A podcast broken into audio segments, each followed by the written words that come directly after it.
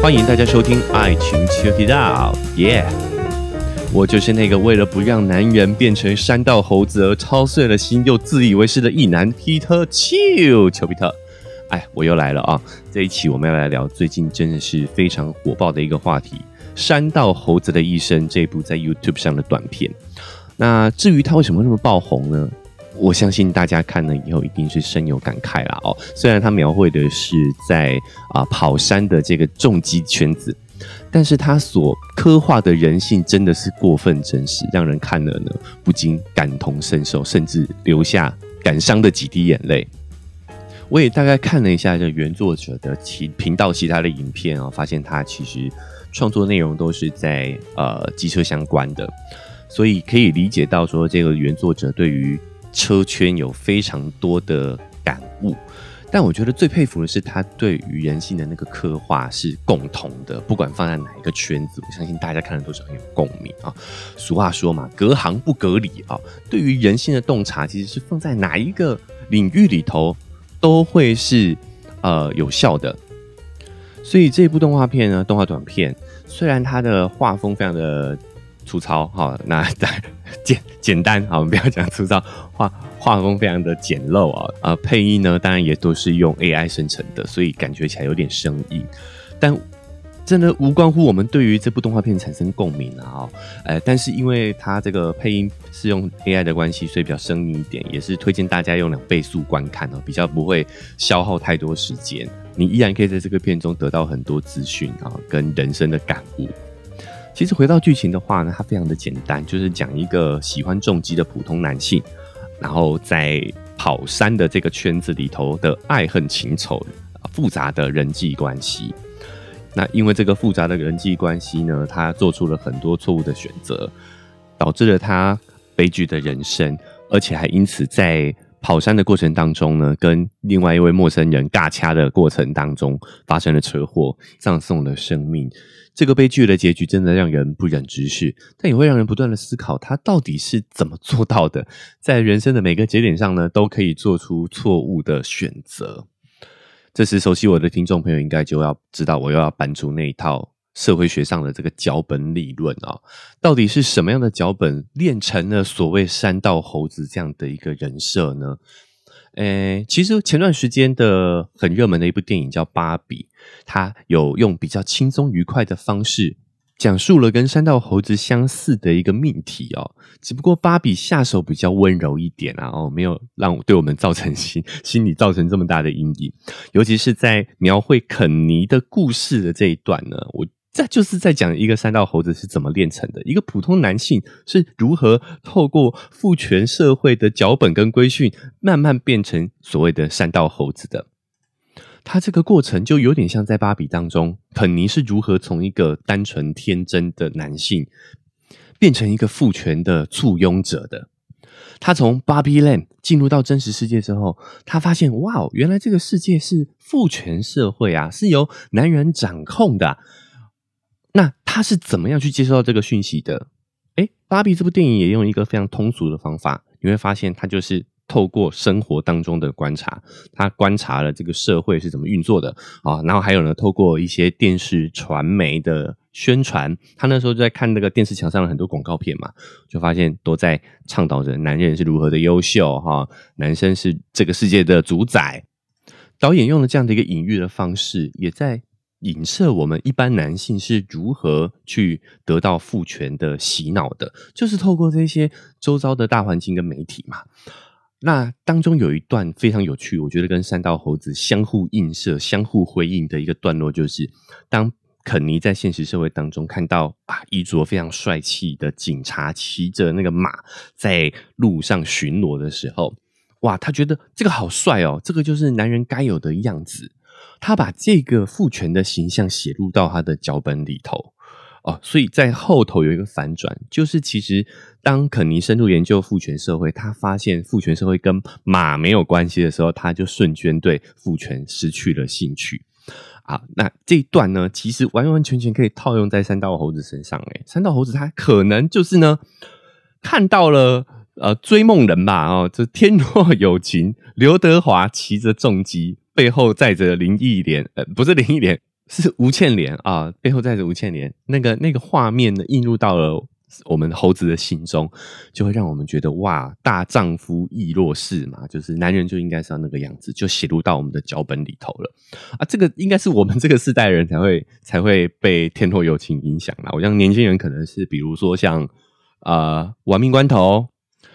啊，或者是 Sky 哥哥那个叫呃极速传说郑伊健那个。就是透过这些荧幕形象来形塑理想中的男人应该是什么样子。那他背后的本质逻辑，其实是在讲男性脚本里，在这个父权结构里头，他们希望赋予他们统治的这些男性一个特质，就是不会害怕。你会发现，我们文化当中呢，对于男性的要求，就是要勇敢，要。无惧危险，甚至勇于挑战风险，因为这个对于当权者来说是非常有利的。讲最直白一点的、最简单的，就是打仗嘛。你如果今天你会害怕的话，你怎么打仗？不打仗的话，这些当权者如何去掠夺别人的资源嘞？所以，当权者透过把害怕这件事情污名化，把它写入到了男人的脚本里头，所以就造成了。呃，受到父权文化影响的男性脚本呢，通常都会有一个特质叫恐弱。恐弱就是害怕成为弱者的那个角色。你会发现，三道猴子所有的行为都是不想要让自己成为那个弱者，因而不断的逞强。他不愿意去面对自己的脆弱，永远都想要当那个赢家，不愿意接受别人的帮助。哦，甚至在接受别人帮助的时候，他还会更小灯熊 key。他对于接受别人的帮助，他是自卑的，他是自卑的，所以他没有办法面对自己的这个自卑，没有办法自面对自己需要帮助这件事情，他会反过来去调侃、去攻击这些帮助他的人。那。还有就是，他也不愿意真诚的去沟通，不愿意去讲出自己内心的真诚的感觉，因为这一些也是被男性脚本归类到弱者的这一块，弱的弱者才会去讲自己的困难，讲自己的痛苦，讲自己的呃担心，所以这个恐弱就是男性脚本对三道猴子最直接的一个伤害，最直接影响他判断的一个关键。啊，恐弱男人还会做什么？第一个逞强嘛，我们刚刚讲了，再就是会要面子。什么叫要面子？面子是什么？就是要维系住男人的强的那一个部分，那个面相，这就叫面子嘛。那再来就是呢，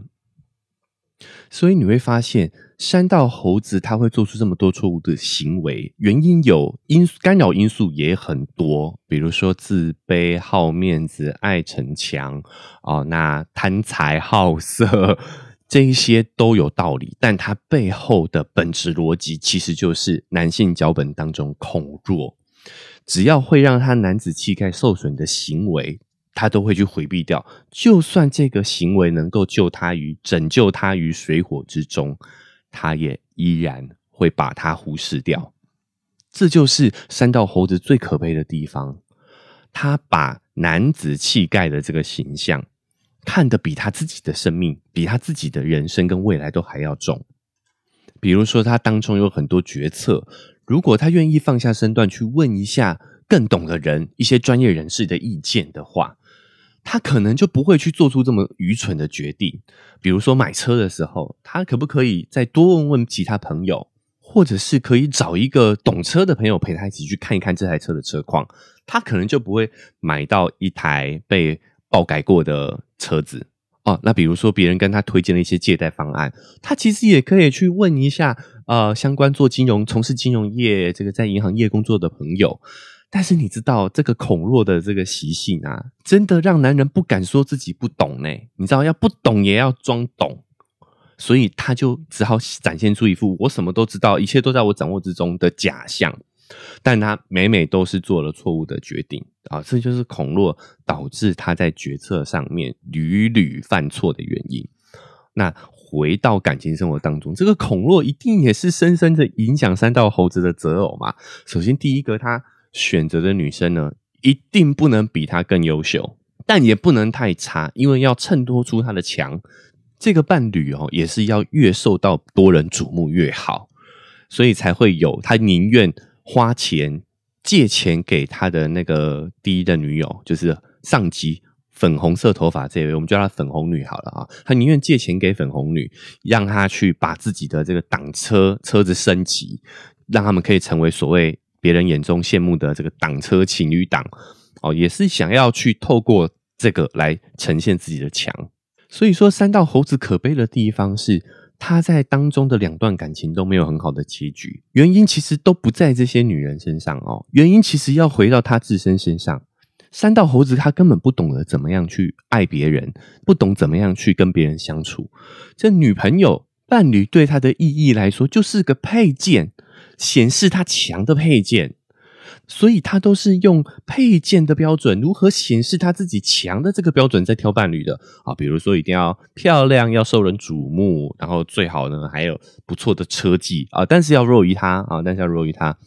那来衬托出他的强。所以他根本没有跟对方有过更深一层情感上面的交流。三道猴子都是透过这些外在条件，能够衬托他的强的这些外在条件来挑选他的伴侣的。但是女生也不是白痴啊！哦，虽然说这个短片对于女生的刻画有一点刻板呐，哦，但毕竟那个是车圈的故事，我相信有一定有写实性，我们也得承认，现实当中确实有这样的一个女孩子。但我得强调的是，不是所有女孩都这样。好，那也得强调，不是所有男孩都是三道的猴子啊。哦，那这个女生呢，她也不是笨蛋啊，她当然知道说你是用脚本在挑选的，那所以她也有她的脚本啊。这个粉红女她的脚本就是慕强，男生恐弱，女生慕强啊，大部分是这个样子。所以呢，她看上你，就是因为你在这个圈子里头是处于看起来打引号的看起来强的一个位置。那这个隐忧就是什么呢？隐忧就是，如果这个圈子出现更强的这个男性的话呢，这一位粉红女在她的脚本里头，她当然是要去依附这个更强的男性嘛。因为你恐弱，我他妈我就慕强啊，这其实蛮公平的嘛，对不对啊？但回过头来也要批判一下慕强啊，慕强其实也不是爱，恐弱不是爱之外，慕强也不是爱，慕强它只是一种生物本能。但是这个有什么问题？就是。如果在古时候，因为我们的圈子是相对小的，然后资讯也不发达啊，我们可能这辈子就在一个村庄里面度过了嘛，哦，那这个时候你在这群人当中挑一个最强的，那没有问题啊，在你的策略生存策略上是没有问题的啊，因为你大概率不会离开这个圈子。但现在这个时代不一样，你你如果是要挑最强的那个，那你比不完的。好，比有钱一定有，也有一个人比你的另一半比你自己。还要更有钱，这个世界上永远找得到一个比你更强的人。那如果你用慕强这个标准来要求自己或要求伴侣的话，其实你都会很辛苦的，因为你不可能成为最强的那一个，所以你时时刻刻都要活在担心里头，担心害怕说别人更强的人出现了。那再来是，你也不断的要让自己在你不喜欢的领域变得更强。哦，这真的是很辛苦的一个脚本哦。所以你看，不管是三道猴子还是粉红女，他们其实都不是在谈感情，他们其实都只是在寻找符合自己脚本的另一半而已。那这当中还有一个很有趣的一个点，就是当粉红色的，哎，这有没有暴雷啊？没，应该没关系，大家应该都看过这个短片的啊。这个粉红女呢，劈腿了之后，哎呀，我们三道猴子咽不下这口气，在跑三圈的这个社群里头就公开爆料了粉红女劈腿的行径。哇！结果没想到粉红女也非常熟悉男人恐弱的脚本，直接就抓着他恐弱这个弱点打，开始批判他啊短啊快啦，短平快，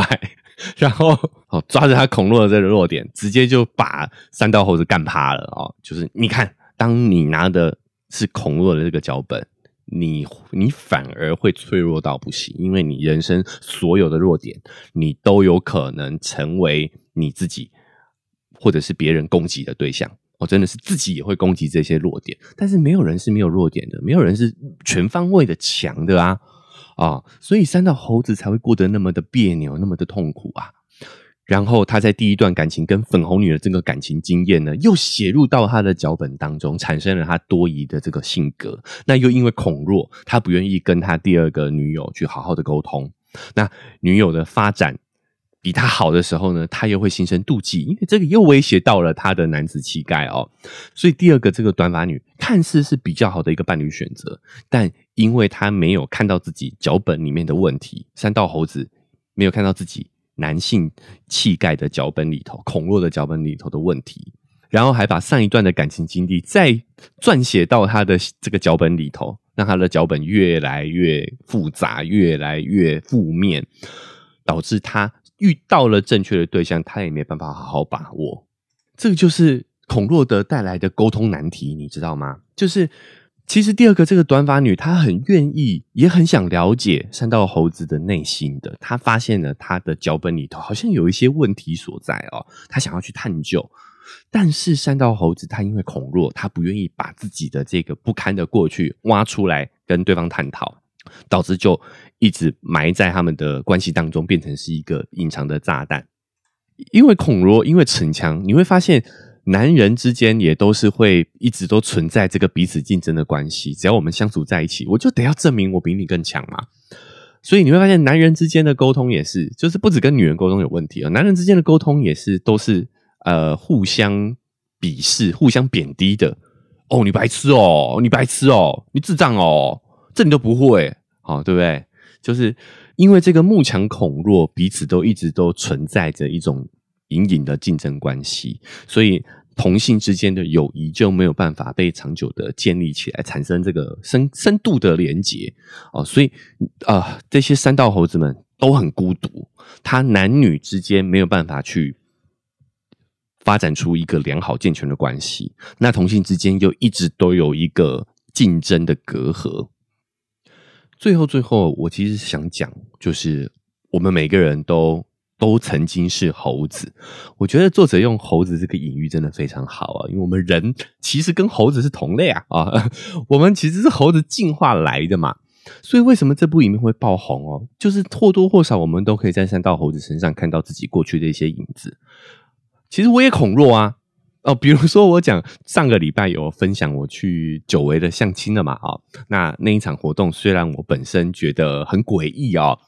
但是我还是买单的嘛，我没有要求 A A。虽然我也觉得当下可能觉得说，哎，跟这位女子没有发展的可能性，但是我也是逞强了嘛，我也是觉得说啊，好啦，这个哦，因为有的时候也是因为背负着家族的颜面嘛，哦，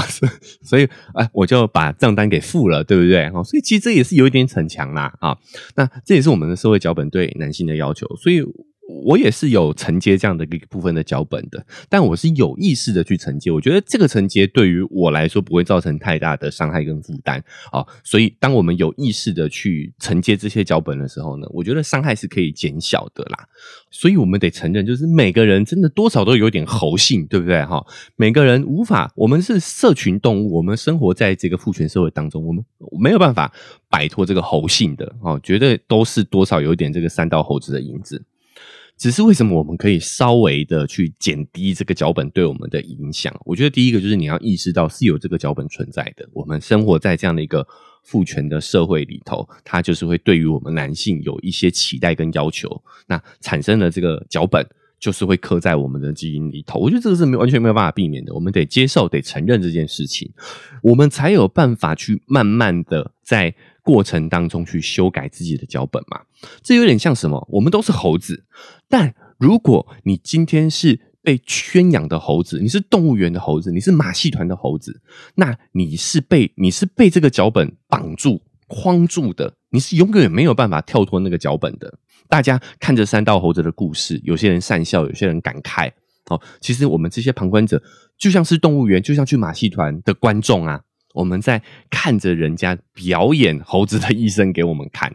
对不对？那我们这些观众怎么来的？其实我们也曾经是猴子，只是我们是自由的猴子哦，我们是野猴子。好，我们是野猴子，只有野猴子才有可能会进化成人类嘛？你看那些动物园马戏团的猴子，它有可能会变成人吗？不会，他们从生到死就一直在这个保护圈养里头，好演绎他们猴子的一生。这个不一定是山道猴子哦，也有可能是 Parkes 的猴子，对不对？各圈各个圈子的猴子，所以关键就在于说，要跳脱这个被圈养的思维，要跳脱你原本的脚本。脚本是一定存在的啦，但是你要跳脱这个脚本，你就要有意识的存在，你要当一个自由自在的猴子，你才有进化改变的可能性。但我们也不能否认，就是这个慕强恐弱，因为我们是群居动物嘛，哦，所以它也是会写在我们的基因当中的，这是一种我们的生存本能。但好处是我们的世界也变大啦。我第一个，我我在某些地方上我强不过你，我在某个点上我没有比你强，但是我可以换找到自己的强点来去跟别人做比较啊。比不比较是不可能的啦，对不对？但是我们可以，只要我们把我们的世界扩大，我们是永远都可以找到一个圈子，是我们可以很自在的在里面去发挥自己的长才的。所以造成山道猴子的悲剧，第一个本质其实确实也是男性脚本当中的恐弱所造成的。但你会发现，第二个原因也是因为他的生活圈子太狭窄了，他害怕去跳出。他的那个熟悉的圈子，所以他宁愿在他那个小小的圈子里头呢，当他的山大王哈，就是宁愿在动物园的那个假山假水里头过着他别扭的日子，他也不愿意去离开这个动物园。所以说呢，当猴子并不可耻啊，但我们千万呢不要做一个马戏团猴子哦，不要做一个动物园猴子啊，我们要做这个寿山的野猴子，呃，之自我之霸道，对不对啊？你你会发现说。这就让我想到我前段时间去垦丁啊，哦，他那国家公园里面有好多猴子哦，他那猴子不怕人的，他他看到你，他爽，他就出现在你面前悠晃两圈，那他不爽的时候，他就躲起来，你根本压根也找不到他，哦，不会像这个呃动物园猴子、马戏团猴子，他永远被强制在所有人的检视之下，哦，所以当猴子并不可耻啊，哦，但我们要立志当一个野性自由的野猴子。我们才有进化的可能性嘛，对不对？好，那我们最后来回顾一下三道猴子的一生哦，会如此的让人唏嘘哦，也是因为他一直都很努力的，一直都很用力，想要追求所谓的幸福跟快乐。那幸福快乐的真谛是什么呢？哎，刚好啊，秋哥最近看到了一些关于幸福跟快乐的新理论跟新研究，哎，我也会在近期来跟大家做分享的。哦，所以呢，不管你是用哪一个平台收听的呢，记得追踪加订阅呢，你才可以好持续的接收到我们节目的更新。那如果你是用 Apple Podcast 或者是 Spotify 的话，记得给我五星好评。好，评论呢，我也都会找时间在节目上给大家做一个回应。那其余的部分，因为我们频道刚开始哦，很多事情都还在建设当中，那就请大家耐心等待了啊。好，目前的话呢，只要是有这个留言评论的话啊，我一定都会在节目上给予回应的。那也希望大家可以在啊评论区五星好评，多多跟我互动。好，那以上就是我们这期节目分享了啊，我们明天见。